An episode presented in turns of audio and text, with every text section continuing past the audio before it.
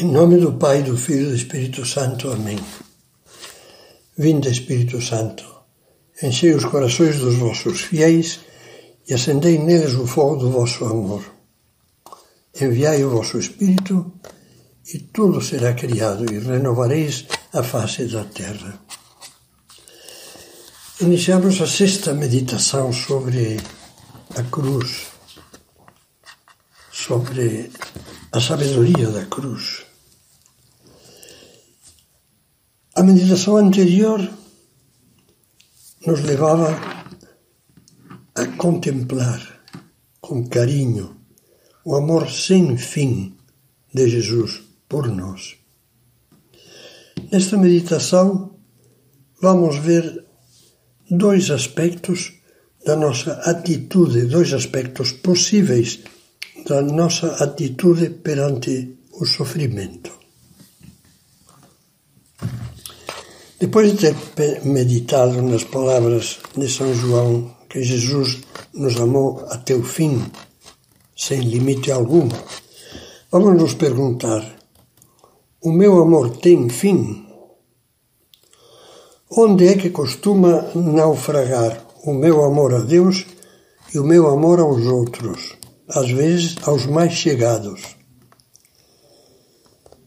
Eu acho que teríamos que responder o nosso amor naufraga à beira da cruz.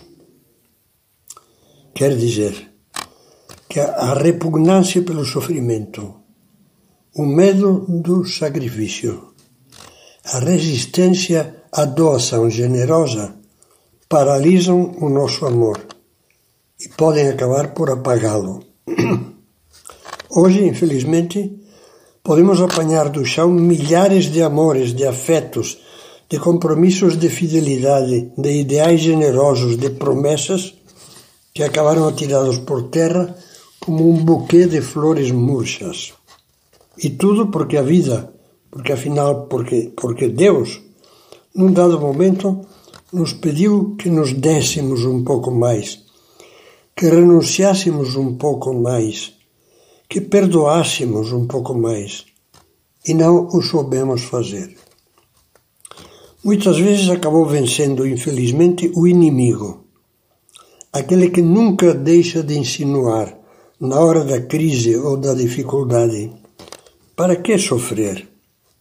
O importante é viver, aproveitar a vida. Não precisa sacrificar-se mais, não precisa aguentar mais.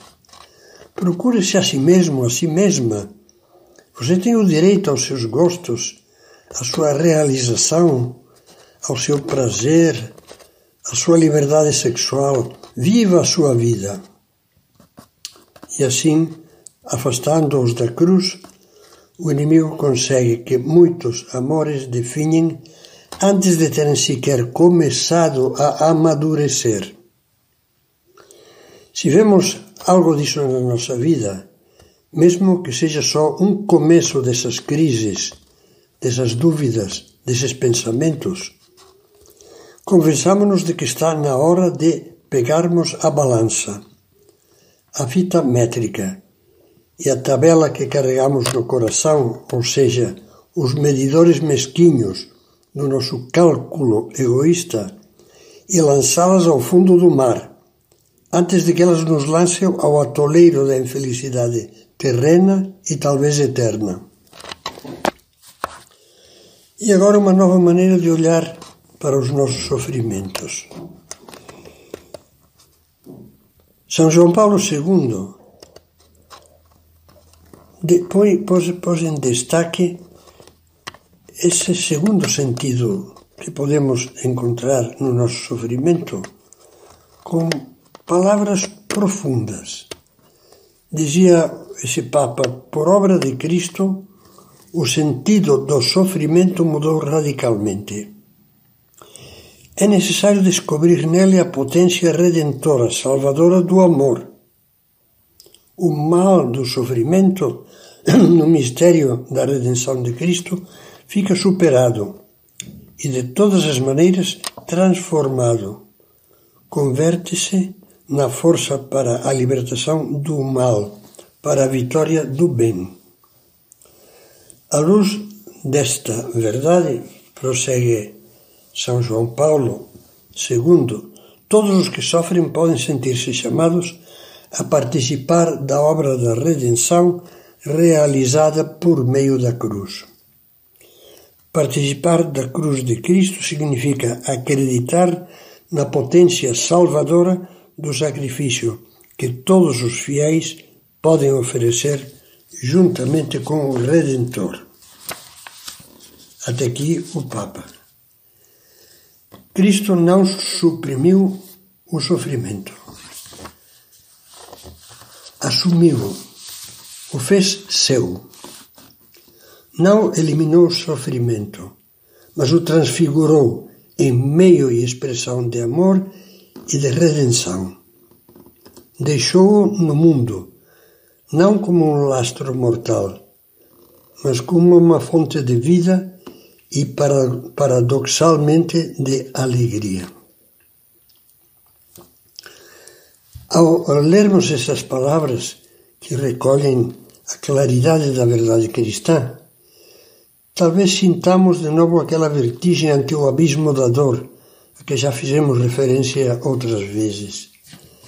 Se for assim, olhemos de novo para Cristo e repassemos tudo o que estivemos meditando até agora. Tenhamos presente que, como ensina a Igreja, o Filho de Deus, pela sua encarnação, se uniu de certo modo a cada homem, a cada um de nós. Dizer isso não é exagero nem retórica. Pelo contrário, nós, os cristãos, podemos afirmar com alegre convicção que Cristo está unido aos nossos sofrimentos como se fôssemos dele. Ele sofre conosco, une a nossa dor à sua dor na cruz e quer ajudar-nos a transformar os nossos padecimentos, dando-lhes o mesmo sentido que aos dele, num tesouro de amor, de graça, de salvação, de gozo. Por isso, quando sentirmos o peso do sofrimento e talvez nos perguntemos por que Deus que é bom me deixa sofrer assim, fitemos Jesus na cruz e digamos: O meu Deus não é um Deus longínquo que contempla frio e indiferente e, ou indiferentemente as dores dos homens. Não está olimpicamente fechado na sua glória bem-aventurada para além das estrelas. Se fosse assim, seria difícil não nos sentirmos confusos, desolados e até revoltados. Mas não. O meu Deus é Jesus Cristo. É nele que eu creio. E Cristo compartilhou conosco todas as nossas dores, quis conhecê-las todas, quis prová-las todas. Ele sabe, ele me entende, ele me acompanha. No, no sofrimento, Ele está mais do que nunca perto de mim. No sofrimento, eu posso estar mais do que nunca unido a Ele. Pense muito nisso. Nós não acreditamos naquele Deus pagão de Zeus, que está no Olimpo, vendo os homens à distância com desprezo. Não.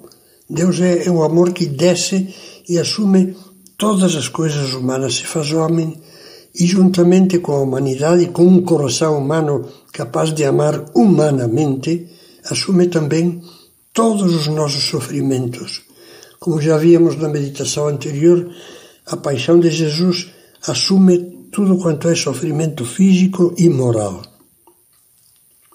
Pensando assim, ao encararmos o abismo da dor, sobretudo quando o nosso sofrimento for mais intenso, em vez de vermos um buraco negro ameaçador, contemplaremos o rosto de Cristo e perceberemos que nos olha com ternura, nos anima e, sorrindo, nos faz entender, como aos discípulos após a ressurreição, que o sofrimento por ele transfigurado é a porta que, juntamente com ele, nos conduz para o amor eterno, para a alegria, para a glória.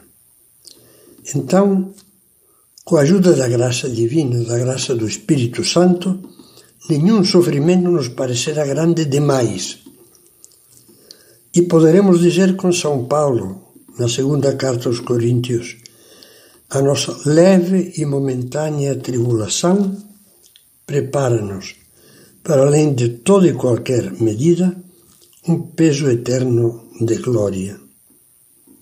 Encontraremos a paz na dor, como fizeram os santos e nos admiram, nos causam admiração, e como eles, proclamaremos com alegria com palavras de São Paulo tenho como coisa certa que os sofrimentos do tempo, tempo presente nada são, em comparação com a glória que se há de revelar em nós. E podemos acrescentar: tenho certeza de que o sofrimento do cristão, unido ao amor de Cristo, é infinitamente mais leve do que o sofrimento de uma pessoa que, fechada em si mesmo, se sente só, só com a sua dor sem entender a sua dor. O cristão não está só. Está sob o olhar amoroso do Pai. Está sustentado pelas mãos feridas do Filho de Jesus. Está animado interiormente pelo amor divino no seio da Trindade, que é o Divino Espírito Santo.